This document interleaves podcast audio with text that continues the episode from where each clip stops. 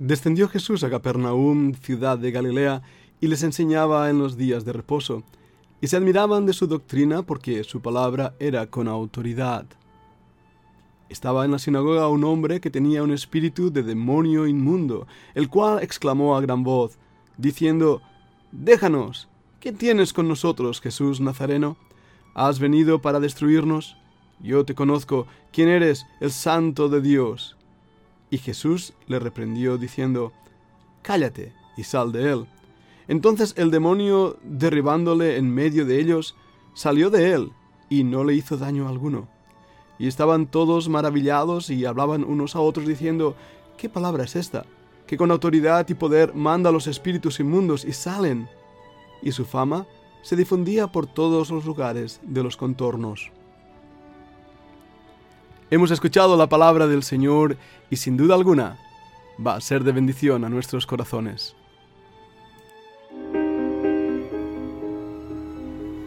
La Fundación Bíblica te invita a participar tanto de esta aula internacional hoy apegados a él, como a sus cursos online en mol.fundacionbiblica.com.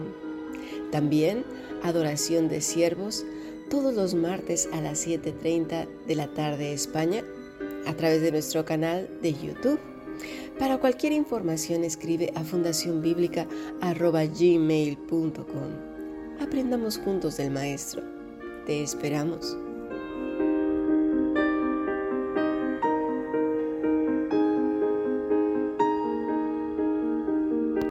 He leído en Lucas capítulo 4, versículo 31 al 37. Bienvenido a un nuevo podcast de Hoy estamos apegados a ti, el aula de la Fundación Bíblica, aula internacional donde un país más se ha unido a nosotros, Honduras, y queremos darle la bienvenida. Hemos estado disfrutando esta semana de profundas enseñanzas en la palabra de Dios en un tema difícil a veces de entender, porque hemos entrado en el campo del enemigo y hablaremos de ello en este podcast, hablando de nuestro adversario, el diablo. Aquí vemos cómo el Señor Jesucristo ha descendido a Capernaum, está en la sinagoga y está enseñándoles en ese día Shabbat, el día festivo de ellos. Algo acontece que nos ha llamado la atención en medio de la sinagoga hay un espíritu inmundo, hay un endemoniado. Pasaje paralelo en Marcos capítulo 6 nos da aún más información, pero el Evangelio de Lucas nos da una frase combinada. De hecho, habla de un demonio inmundo, un espíritu de demonio inmundo. Vemos por lo tanto la fortaleza de esa expresión. Cuando lo combinamos con los otros evangelios, por ejemplo, Mateo tiene la palabra demonio y aparece esa palabra diez veces. Sin embargo, la palabra acazartón solo aparece dos veces con un epíteto de neuma. Eh, Marcos va a usar la palabra daimonio, demonio, trece veces. Trece veces. Y la palabra acazartón, once veces. En un epíteto de neuma es decir, que puede ser combinado. Lucas va a usar esta palabra ni más ni menos que 22 veces y la palabra acazartón lo usa como epíteto una vez, una vez. Y aquí una vez la palabra espíritu. Lucas, el médico amado, nos da información respecto al hombre en su totalidad, espíritu, alma y cuerpo. Y vemos aquí reflejado cómo este médico, que conoce bien de enfermedades físicas, también podemos discernir cómo él observa la respuesta emotiva, psicológica, espiritual del individuo y cómo lo físico afecta también el mundo de las sensaciones emotivas. Y cuando hay un demonio dentro de alguien, entonces sí, esa persona, ese ser, se ve ahora totalmente destrozado y lo vamos a ver como hay un verdadero problema en este hombre que ha sido poseído por demonios. De hecho, aparece la expresión que cuando vio a Jesús, clamó a gran voz. Phonei megalei sería la palabra en griego. Eso no está en Marcos. Realmente esa expresión es un, chillido eh, causado por ese contacto directo con el Señor Jesucristo cuando el demonio le vio chilló. En griego, de hecho, aparece una expresión, ea. Es una interjección frecuente en lo que serían los poetas áticos, pero es rara, es rara que aparece en las escrituras. Aparentemente es una expresión que puede ser traducida permitir, permitir. Es como, ah, déjame hacerlo. Eso expresa una maravilla y también un miedo, una indignación. De hecho, puedo decirlo, que esta expresión aquí es usada como un clamor diabólico. Ahora bien, vayamos a notar algunas cosas más en el versículo 35, donde vemos que este demonio, cuando el Señor le dice, calla y sal de él, el demonio, derribándole en medio de ellos, salió de él y no le hizo daño alguno. Fijaros en esto, cómo el demonio lo, lo derriba.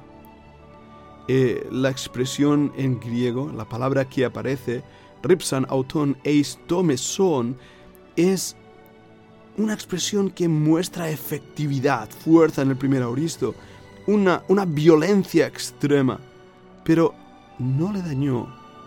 Ahí estaba el Señor Jesús para tener control.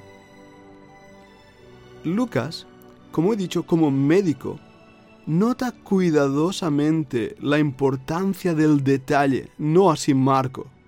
El Evangelio de Marcos no lo hace. Pero él sí, y usa una palabra incluso interesantísima, porque es la palabra blapto, y se usa solamente una vez en el Nuevo Testamento, y la usa Lucas en este contexto. Y también aparece en Marcos 16, 18. Ah, pero, aunque es un, verbo muy, muy usado en, griego, en el griego clásico, no aquí. Marcos lo usa como referencia a que los apóstoles no serían dañados por esas serpientes, así que hay ahí una unión interesante. Bueno, una vez más, vemos en este pasaje algo que debemos entender.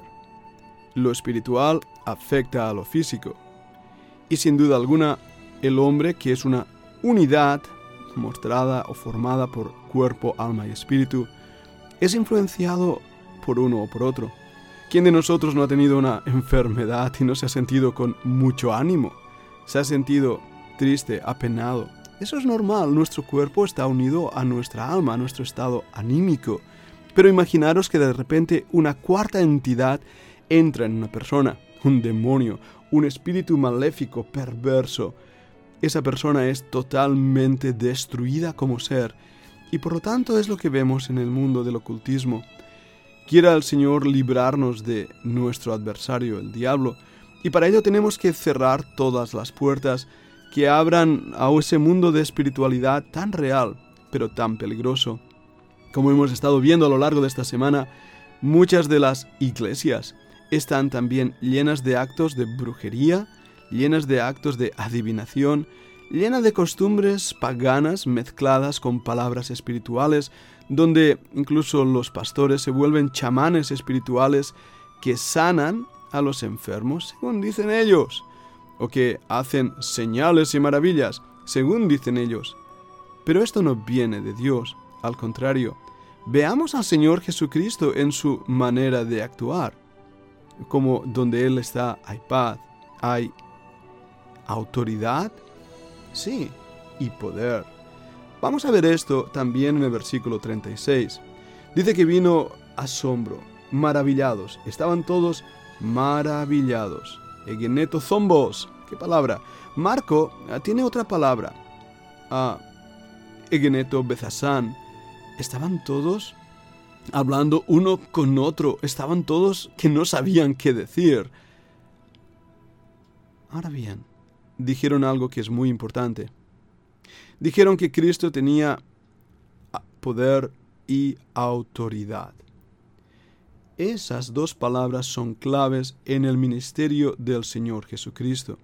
La palabra poder, dunamei, es con poder, con un poder intrínseco, lo que él mismo era.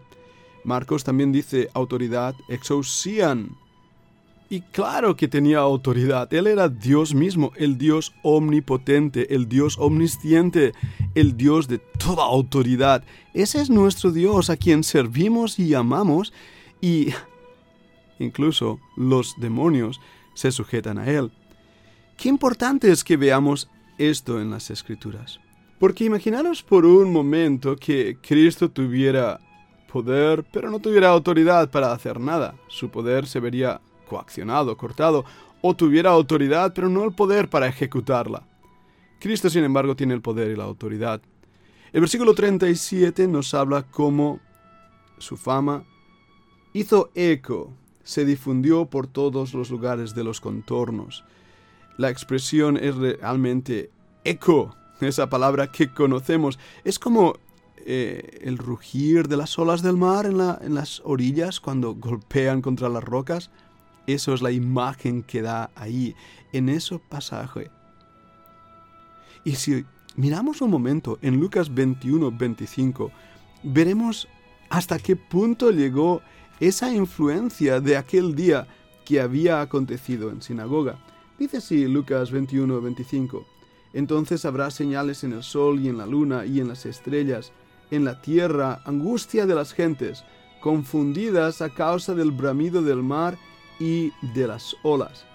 Esa es la misma palabra, el bramido del mar, el rum, rum, rum, rum, ese ruido que hace el mar. Bueno, la fama de Cristo se extendió por la tierra, pero también era conocido, como hemos visto, en el mismo Hades. Los espíritus inmundos se sujetan a él porque él tiene poder y autoridad. Sin embargo, los espíritus inmundos han entrado en las iglesias y en los lugares de adoración a Dios para quitar la paz de aquellos que adoran. Y no nos damos cuenta que tenemos un enemigo, que estamos en una guerra espiritual. Pero de esto hablaremos en la segunda parte de este podcast.